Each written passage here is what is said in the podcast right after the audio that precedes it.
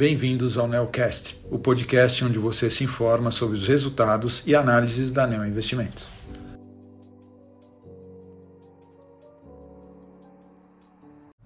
Olá, meu nome é Daniel Salomão e sou um dos gestores da estratégia de ações Equity Hedge da Neo Investimentos.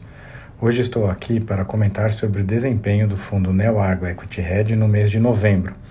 O fundo rendeu menos 1,46% em comparação com um retorno de 1,02% do CDI no mês.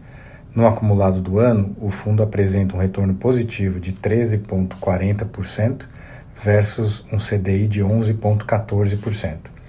As posições do fundo Equity Hedge são divididas em dois grupos, os quais são as posições direcionais e as posições de valor relativo, ou também chamadas de long and short. Durante o mês de novembro, as posições direcionais, que representaram em média 11% do patrimônio do fundo, tiveram uma contribuição negativa de 0,89%. No mês, a nossa alocação comprada em shoppings e varejo foram os destaques negativos. Em meados de novembro, encerrou-se o ciclo de divulgação dos resultados do terceiro trimestre de 2022. E, como esperado, os dados indicaram sinais mais claros da desaceleração na atividade de alguns setores. Olhando para as nossas posições, os destaques positivos vieram das empresas de seguros, de Banco do Brasil entre os bancos e de Aliança Sonai entre as empresas de shoppings.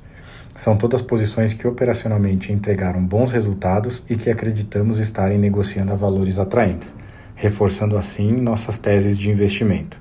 Outro evento importante anunciado em novembro foi a aprovação pelo CAD da fusão entre Aliança Sonai e BR Malls.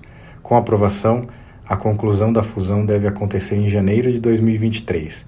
A empresa resultante da fusão será a maior empresa de shoppings brasileira e cujas ações terão a maior liquidez.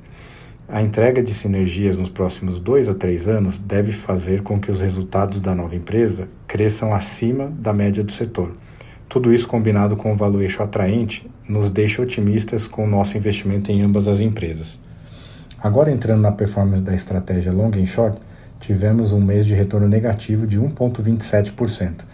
Este mês, as estratégias de estrutura de capital e intrasetorial tiveram desempenho negativos. Já a performance da estratégia intersetorial foi positiva. A estratégia de estrutura de capital rendeu menos 0,54%, com o principal detrator vindo do relativo entre ações do grupo Gerdau. As posições intrasetoriais, que juntas perfazem a maior alocação do fundo, tiveram contribuição negativa durante o mês de 0,96%. Os ganhos no setor financeiro, proveniente principalmente dos pares relativos comprados em Banco do Brasil e seguradoras, não foram suficientes para compensar as perdas nos setores de consumo cíclico e consumo não cíclico, onde nossas compras relativas de Vibra Energia, Lojas Renner e Natura ditaram a performance negativa do mês. A estratégia intersetorial teve desempenho positivo de 0,20% no mês. O destaque foram as posições relativas compradas em seguradoras contra outros setores. Apesar das notícias positivas para as ações de nossa carteira, tivemos um mês com retorno negativo, fruto do aumento da percepção do risco fiscal brasileiro, que acabou afetando tanto os mercados de juros quanto o de ações. Apesar do aumento das incertezas fiscais, somos da opinião que a reação das ações de empresas ligadas à atividade local foi exagerada essa forte realização com alta volatilidade impactou nossas posições relativas e direcionais e explica a contribuição negativa da estratégia neste mês. Assim, esses foram os destaques do mês de novembro. Para qualquer dúvida adicional, entre em contato com a área de relação com investidores da ANEL. Agradeço a atenção dos ouvintes e até o mês que vem.